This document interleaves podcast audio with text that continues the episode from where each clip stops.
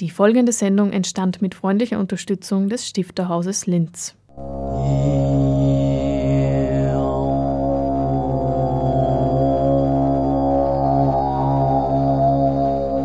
Literatur im Radio.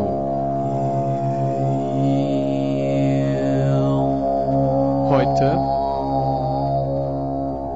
der Anstifter.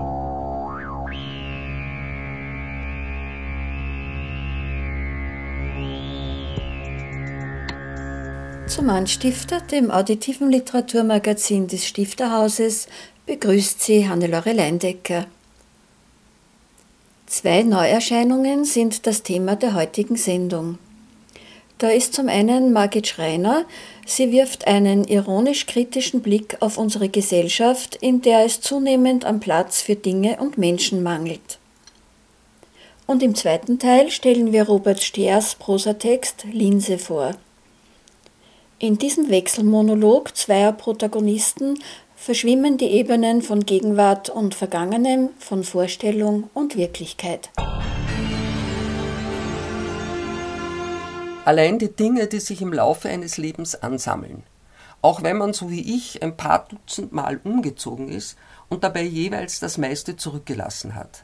Es sammeln sich Bücher, Papiere, Unterlagen, Steuererklärungen, Kontoauszüge, Versicherungspolizen und so weiter an. Abgesehen natürlich von der Kleidung, dem Hausrat, den Bildern, Fotos, Schmuck, Kerzen, Zeitungsartikel, Lampen, Möbel etc. In dieser Beschreibung aus Margit Schreiners neuem Buch werden sich wahrscheinlich viele von uns wiedererkennen. Kein Platz mehr thematisiert aber nicht nur den Platzmangel für die Dinge, die uns umgeben. Die Autorin, die seit 2000 wieder in Linz ihren Wohnsitz hat, hat früher auch in Italien, Paris und Japan gelebt. Und daher kann sie zum Beispiel von den Problemen der Müllentsorgung in Italien erzählen. Und in Tokio hat sie erlebt, wie die Japaner damit umgehen, dass viel zu wenig Platz für die dort lebenden Menschen zur Verfügung steht. Was hat sie dort als am schlimmsten empfunden? Oh, da hat so viele Dinge gegeben, die schlimm waren. Ich möchte lieber im Gegenteil von dem reden, was mir gefallen hat. Die Japaner äh, haben es fertiggebracht, in all, also in Tokio, in all der Enge und der Überfüllung, sich kleine Räume zu schaffen. Also ganz kleine Steingärten, ganz kleine Tempel. Jeder Garten hinterm Haus ist so eine kleine Welt. Und das wäre sozusagen die, die Gegenbewegung, weil sonst, also man wird in die U-Bahnen reingeschoben, äh, die Menschen schlafen dort stehend. Man kann sich zu bestimmten Zeiten und in den Zentren von Tokio äh, praktisch nur mit der Masse schrittweise fortbewegen. Und das alles wird natürlich nicht besser. Wer Margit Schreiners Romane kennt, der weiß, dass sie teilweise autobiografisch schreibt und darauf geht sie auch in dem neuen Roman ein. Sie erzählt, was sie bei sich und bei Freunden beobachtet hat und da stellt sich natürlich die Frage, wie viel davon entspricht nun wirklich den Tatsachen und wie viel ist dichterische Freiheit? Also alles entspricht Tatsachen und alles ist dichterische Freiheit. Die Beobachtungen stimmen auf jeden Fall. Also ob man jetzt in der Stadt oder am Land oder ob man in einem Schloss oder in einer Hütte wohnt, es wird immer zu eng. Natürlich sind die Personen erfunden oder stark verändert. Das hat nichts mehr mit realen Personen zu tun. Aber da ja jeder Schriftsteller aus dem schöpft, was ihn umgibt und beschäftigt, wird es immer in der Realität und bei mir ganz besonders immer Anhaltspunkte geben. Ich habe ja von Anfang an autobiografisch äh, geschrieben. Das hat sich etwas verschoben bei mir. Also der Begriff der Autobiografie ist für mich sehr viel weiter geworden. Aber die Wurzeln liegen in der eigenen Wahrnehmung.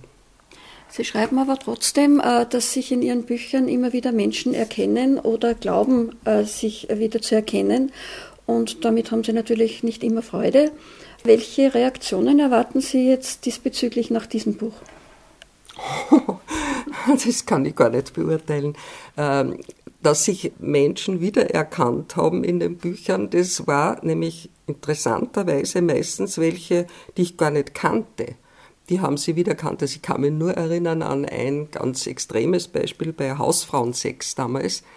Da hat ein Mann gesagt, ich hätte haargenau seine Geschichte beschrieben und er möchte gern wissen, woher ich das weiß und wer die Quelle ist. Ich habe den Mann noch nie gesehen. Also ich glaube, das Faktum des Wiedererkennens beruht auf der Beobachtung und der Schilderung der Welt. Natürlich werden viele Leute ganz verschiedene Aspekte dieses Platzmangels äh, für sich wiedererkennen. Möglicherweise jeder was anderes. Also ich, ich glaube, dass es also auf keinen Fall zu irgendwelchen privaten Empörungen kommt, weil so ist es nicht, dass das ähm, äh, dass die, meine Freunde so abgebildet werden. Aber es wird höchstwahrscheinlich äh, so sein, dass sich viele erkennen in den beschriebenen Situationen. An der folgenden Textstelle können Sie nun überprüfen, ob und wie sehr Sie sich vielleicht wiedererkennen. In Italien lebten eine alte russische Prinzessin und ein ehemaliger italienischer General in der Wohnung neben mir, deren sieben Zimmer mit so vielen Wertgegenständen und Ramsch vollgestellt waren, dass nur schmale Gänge blieben, durch die man sich vorsichtig tasten musste. Bei der Einladung nehmen Sie doch Platz, war ich ratlos. Uralte Samtsofas mit verschlissenen Brokat bezogene Stühle, wackelige Tonetsessel, alles war vollgeräumt mit Zeitungen, Büchern, Kleidungsstücken. Ich trank den angebotenen Kaffee schließlich stehend wie die Prinzessin und der General auch. Damals schwor ich mir, jede Ansammlung von Gegenständen über das Notwendige hinaus für meinen Teil zu vermeiden. Als ich Italien verließ, nahm ich nicht mehr mit, als in meinem VW-Kombi Platz hatte. Im ersten Jahr in Österreich wurde genau das zum Problem. Ich konnte nicht einmal einen Knopf annähen, weil das Zubehör fehlte. Alles fehlte. Bereits nach drei Jahren sah die Sache schon ganz anders aus. Keine Ahnung, wie uns all das nützliche Zeug zugewachsen ist und immer noch zuwächst, so dass es keinen Ort in unserer 112 Quadratmeter großen Wohnung mehr gibt, wo noch für irgendetwas Platz wäre. Jetzt muss ich hinzufügen, es handelt sich um eine Dachwohnung mit durch die Schrägen bedingten Mangel an Plätzen, an denen man Schränke, Kommoden etc. aufstellen könnte. Dafür gibt es aber überall Spitzböden, Verschläge, Hohlräume unter den Dachschrägen, in die man praktisch hineinkriechen muss, um all die unentbehrlichen Dinge, die aber nicht täglich gebraucht werden, Schlafsäcke, Zelte, Boote, Rollerblades, Wolle, aufblasbare Gästematratzen, Koffer, Taschen usw. So hineinzustopfen. Dadurch verliere ich naturgemäß den Überblick und weil ich bei Bedarf zu faul bin, auf allen Vieren in die Verschläge zu kriechen, um die zweckmäßigste Tasche oder den zweckmäßigsten Koffer für den jeweiligen Anlass unter all den Taschen und Koffern zu suchen, stellt sich schließlich heraus, dass ein Koffer und eine Tasche zur Not für alle Gelegenheiten ausreichen. Eine Figur, die in Margit Schreiners Werken immer wieder vorkommt, ist der jeweilige Lebenspartner und er heißt auch immer wieder Bruno.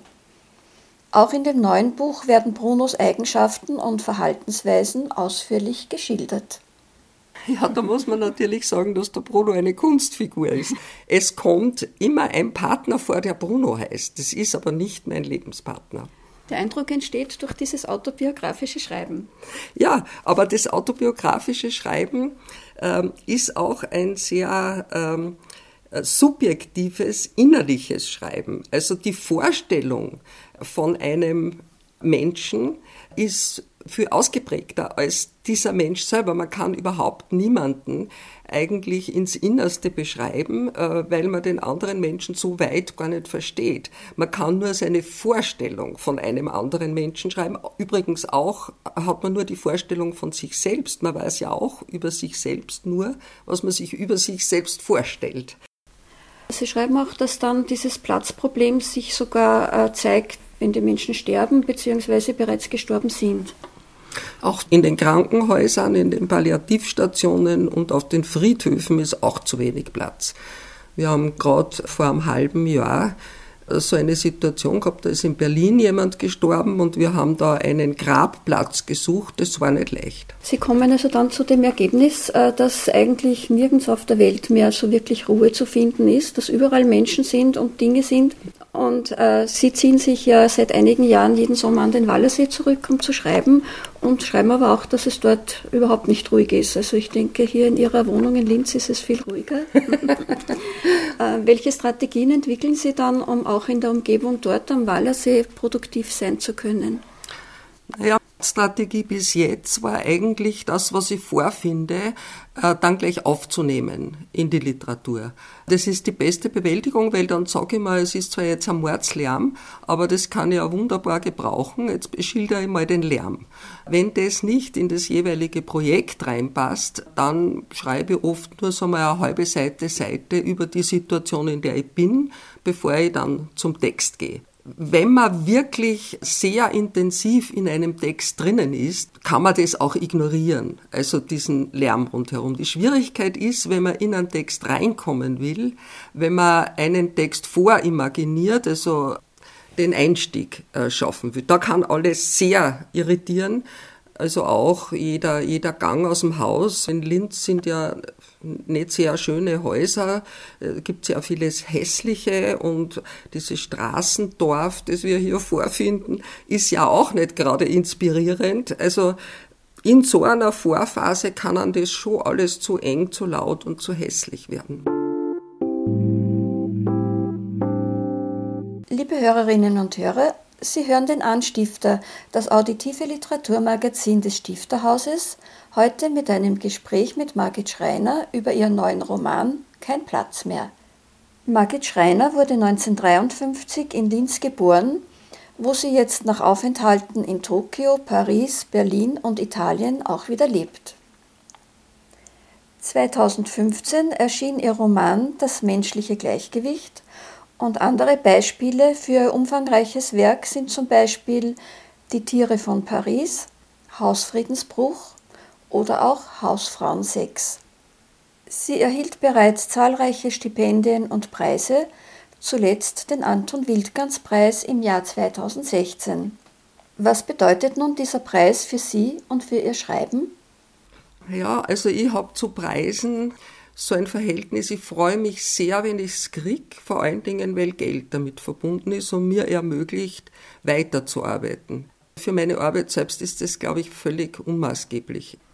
Ich habe sowieso meine Vorhaben und meine Themen und an denen arbeite ich. Da hilft kein Preis, sondern er hilft finanziell. Und, und da bin ich sehr froh, dass ich in letzter Zeit einige Preise bekommen habe, weil ich weiß nicht, wie ich sonst überlebt hätte. Ein Thema in dem neuen Buch von Margit Schreiner ist der Produktionsdruck, dem Schriftsteller immer wieder ausgesetzt sind, um im Literaturbetrieb bestehen zu können. Wie geht sie nun mit diesem Druck um? Naja, ich versuche ihn zu ignorieren, es bleibt mir ja nichts anderes über. Ich weiß, dass es so ist, aber ich kann als Einzelne nichts tun und im Übrigen vergönne ich es jedem, der in diesem wilden Betrieb überlebt, also da ist gar nichts an persönlichem Ressentiment. Es ist nur eine Beschreibung der, der Situation. Sie schreiben auch darüber, dass Schriftsteller ja nie in Pension gehen können, weil sie sind jetzt in einem Alter, in dem andere schon in Pension sind. Äh, können Sie sich vorstellen, in 10, 15 oder gar 20 Jahren noch Romane zu schreiben? Absolut, ich muss. Es stimmt nämlich nicht, dass ich nicht in Pension bin. Ich bin in Pension und kriege dafür 450 Euro das reicht nicht. Das wird auch nicht entscheidend mehr werden. Also ich muss einfach weiterschreiben. Und ich muss sagen, ich will es auch. Ich habe noch einige Themen, die ich unbedingt angehen möchte. Und können Sie da schon was verraten? Naja, einmal reizt mich immer noch das Thema der Paradiese sehr. Ich habe ja damals beim menschlichen Gleichgewicht den Aufenthalt auf einer Insel von einer Familie beschrieben, der so ein bisschen äh, paradiesähnliche Züge hat. Und dieses Thema mit den Paradiesen, das beschäftigt mich noch. Dann wird man sehen, wie es äh, in meinem eigenen Leben weitergeht. Vielleicht kommt noch kein Platz mehr, irgendwann einmal kein Geld mehr, wird man sehen. Wenn Sie Margit Schreiner live erleben wollen, dann haben Sie am 15. Februar die Gelegenheit dazu. denn da wird sie im Stifterhaus ihren neuen Roman im Rahmen einer Lesung vorstellen. Kein Platz mehr ist im Schöffling Verlag erschienen.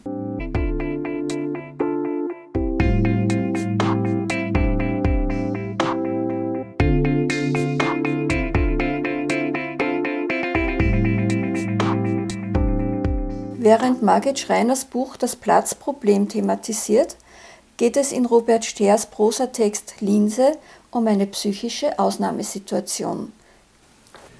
Wenn ich etwas höre, schaue ich durch die Linse. Im Wohnzimmer höre ich kaum etwas.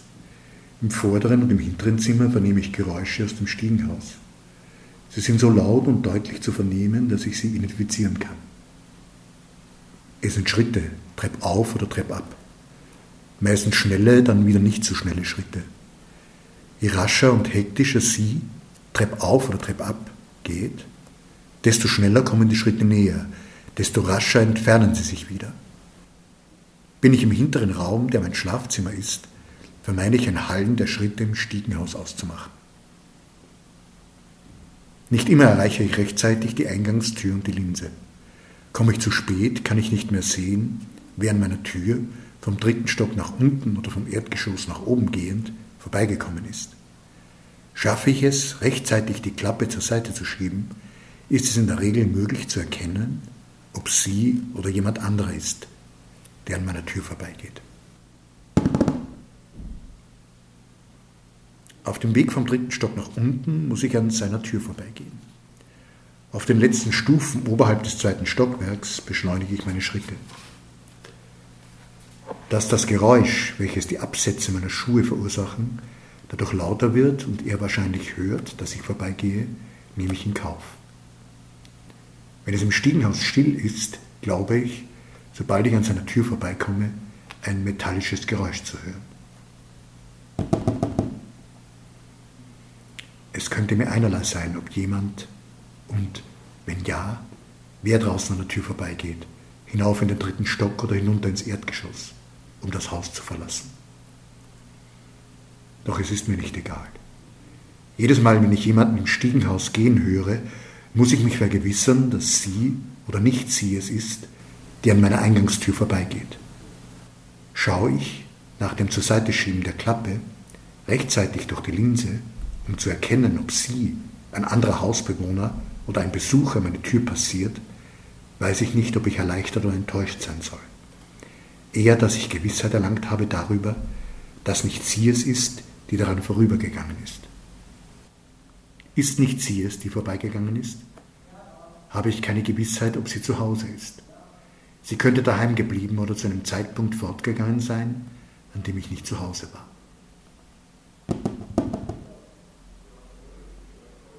Das metallische Geräusch, welches eher ein Scharren als ein Klicken ist, höre ich nicht jedes Mal, wenn ich auf dem Weg zu meiner Wohnung im dritten Stock an der Tür seiner ein Stock tiefer gelegenen Wohnung vorbei muss. Wenn ich mir dieses eigenartig scharrende Geräusch ins Gedächtnis rufe, beginne ich zu mutmaßen, dass er dessen Verursacher sein könnte. Vielleicht steht er hinter der Tür, wenn ich vorbeigehe.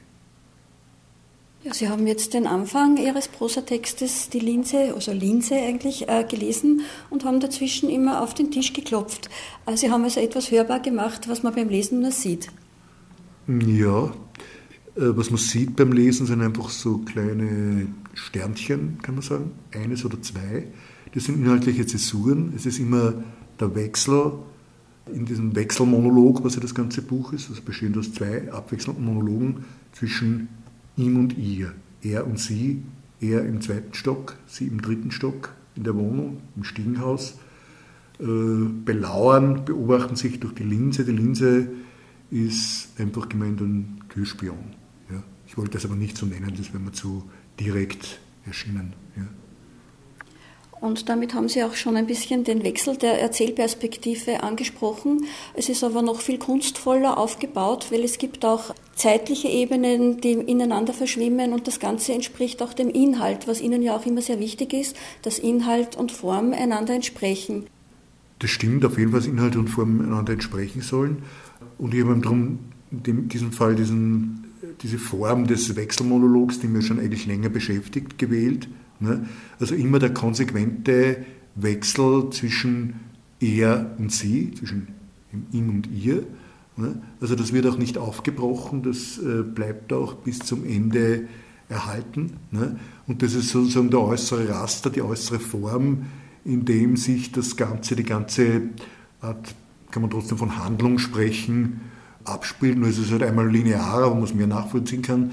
Und dann kommen halt verschiedene Zeitebenen ins Spiel, nicht? wo Erinnerungen oder auch Vorausschau, Projektionen in die Zukunft vorkommen. Und es erweitert sich auch, also kaum vors Haus, aber hin, hinter das fiktive Haus in den Garten, ne? wo auch er oder sie im Garten sitzen und auch sich wieder beobachten, einander ausweichen, nicht? weil dieses voreinander ausweichen ist ja sozusagen eine Grundkonstante und schafft ja auch die ganze Dynamik, dass, dass sie sich eigentlich ja nicht, ja nicht begegnen. Ne? Es handelt sich also eigentlich um, eine, um die Beschreibung einer psychischen Ausnahmesituation, besonders des Mannes, der also dann eigentlich in eine Paranoia verfällt und meiner Meinung nach psychotische Zustände entwickelt. Ja. Habe ich das richtig verstanden? Naja, psychotisch muss man ein bisschen vorsichtig sein. Ne? Äh, es geht ein bisschen in die Richtung, ja. Es geht auf jeden Fall in Richtung psychischen Ausnahmezustand, ja. Äh, ob man das dann psychotisch deuten sollte, man, ich lasse das offen, ja, aber so meine Absicht eindeutig in Richtung psychotischer Zustände dazu gehen, das würde ich eher verneinen. Es, ist, es soll da verschwimmen, was ist dann noch äh, wirkliche, Vor, wirkliche Feststellung, Beobachtung und was ist nur noch Vorstellung, Wunschdenken oder auch im, ins Negative kippend, was dann im Fortlauf des Textes vorkommt, so diese, ja, das Wort Verfolgungswahn, habe ich jetzt doch nicht ganz vermieden, aber halt dieses Verfolgungsgefühl, was vielleicht nicht wirklich begründet ist, aber er sieht halt dafür Gründe und das geht natürlich schon in Richtung, ein bisschen in Richtung Paranoia. Aber wie gesagt, das sollte nicht, nicht völlig eindeutig sein. Nicht? Also, ja. Sie beschreiben aber diese Zustände, äh, diese, diese Angst und, oder auch diesen Versuch, sich dann abzuschotten und so weiter, beschreiben Sie so intensiv, dass ich mich frage, wie haben Sie dafür recherchiert? Kann man für sowas recherchieren, für solche Gefühle? nicht direkt recherchieren, nicht. Man kann sich was versuchen hineinzuversetzen. Nicht? Man, wobei es jetzt natürlich jetzt nicht darum geht, dass man denkt, okay, es gibt diese Konstellation heute halt und diese Form des Textes nicht? und diese halt trotzdem eigene Art von Erzählung, nicht? wo ich immer versuche halt für, eh wie wir am Anfang gesagt haben, Form und Inhalt da zum häufig zur Deckung zu bringen. Das gelingt nie ganz, aber ich versuche es halt. Ne? Aber es geht jetzt weniger darum, sozusagen authentisch, ganz realistisch sich da was hineinzudenken, sondern es ist eher so, so könnte es sein oder gewesen sein, nicht? oder so könnte sich das abspielen sozusagen. Nicht? Und es sollte ja ein bisschen, ohne aufdringlich zu sein, schon ein bisschen natürlich ins Gesellschaftliche auch hineinweisen, nicht? sozusagen, oder darüber hinausweisen, nicht hineinweisen. Nicht? sozusagen halt diese, das Ganze mit gegenseitiger Kontrolle nicht? Und, und das Ganze hat trotzdem eine Heillosigkeit, sie verstricken sich und kommen nicht voneinander los und wollen das aber eigentlich, aber es bleibt ja am Ende irgendwie offen, ob das gelingt, nicht? wie das Ganze so ein Surreale wuchert, nicht? wo ich ja ursprünglich beim Schreiben überlegt habe, ob ich dann sozusagen diese Wechselmonologform schließlich doch auflösen soll, aber ich habe es trotzdem nicht gemacht. Ich habe mir gedacht, ich lasse das wirklich bis zum Ende konsequent, weil sonst gleitet das oder kippt das in was, was dann eigentlich nicht mehr adäquat wäre oder was ich nicht wollte eigentlich. Ja. Und ich könnte mir vorstellen, dass diese intensive Beschäftigung mit solchen psychischen Zuständen ja auch mit dem Autor was macht. Wie schaffen Sie es, sich dann davon zu distanzieren? Ja. Beziehungsweise wie lange können, am Stück können Sie äh, daran schreiben? Nicht sehr lange. Ich habe sowieso immer so Schreibfenster, nicht weil ich natürlich jetzt beruflich auch anders engagiert bin, aber schon regelmäßig natürlich, kontinuierlich, das ist das Wichtige, nicht? aber jetzt nicht, man darf sich nicht vorstellen, ich schreibe da noch durch oder, äh, oder, ja, oder sehr lange, sondern es sind immer so ein Stück, Step by Step, äh, stückweise halt, nicht? und dann wieder äh, wie ein Textplan ja erstellt, wobei ich bei dem Text eigentlich das erste Mal wirklich so gemacht habe, dass ich wirklich, ich habe was im Kopf schon gehabt, das ungefähr diesen Plot, wenn man trotzdem so sagen kann. Äh, und dann einfach einmal losgeschrieben eine Zeit lang und dann bin ich mal so in Ort ins Konzept gegangen und habe geschaut, wie kann das dann ausschauen, was muss ich beim bisher Geschriebenen ändern, wie geht es weiter. Das ist dann relativ gut gegangen. Erst nach einer Zeit hat es einmal gestockt. Ja. Aber das Stocken gehört auch dazu.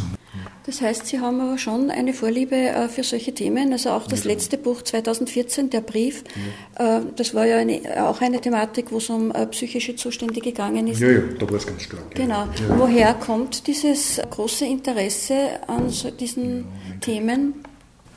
Ja, irgendwie, muss ich jetzt sagen, so mit ich weiß nicht, so einen ganz unter Anführungszeichen normalen Liebesroman, das ist nichts Schlechtes. Ja, es gibt sehr, sehr schöne. Nicht? Angefangen von Liebe von Swan, von Brust und so, etc. etc. Ja. Äh, aber das könnte ich nicht schreiben, glaube ich.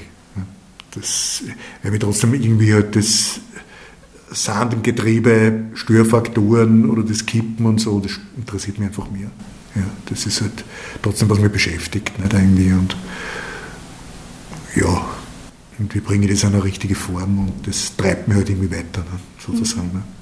Sie hörten Robert Stehr über seinen neuen Prosatext Linse, erschienen im Nina Reuter Verlag.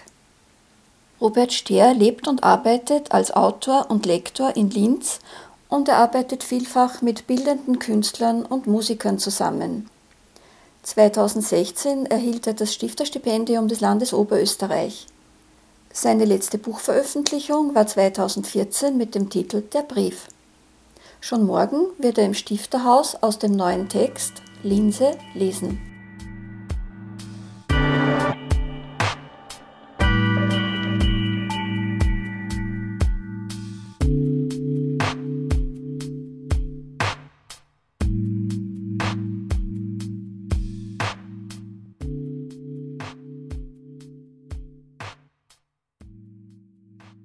Und jetzt das Programm für den Februar. Die Käthe Rechers Ausstellung unter Wölfen ist noch bis 17. April täglich außer montags von 10 bis 15 Uhr geöffnet.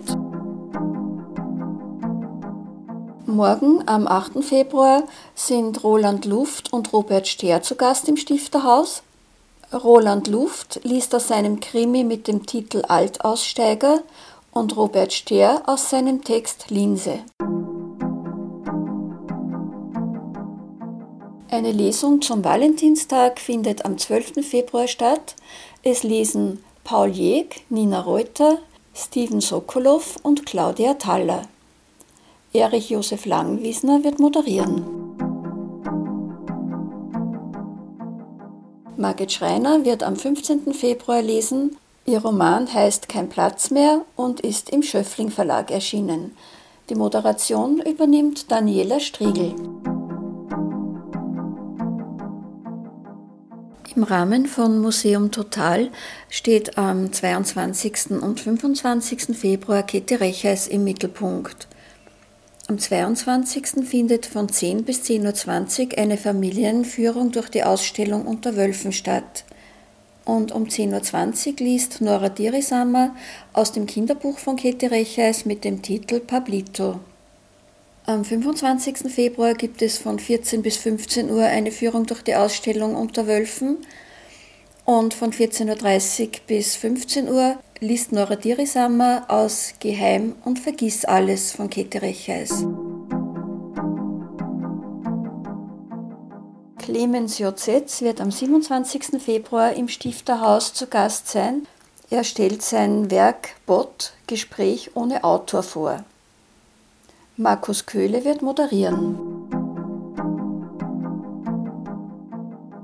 Einzelheiten zu den Programmpunkten finden Sie auf der Homepage des Stifterhauses www.stifter-haus.at. Das war's auch schon für heute. Morgen um 8 Uhr wird die Sendung wiederholt. Zum Nachhören können Sie auf www.fro.at/kultur gehen oder Sie nutzen den Link zu Radio Froh auf der Stifterhaus Homepage.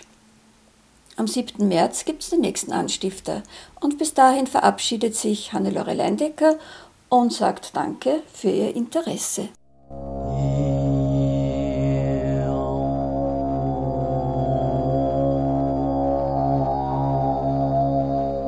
Literatur im Radio.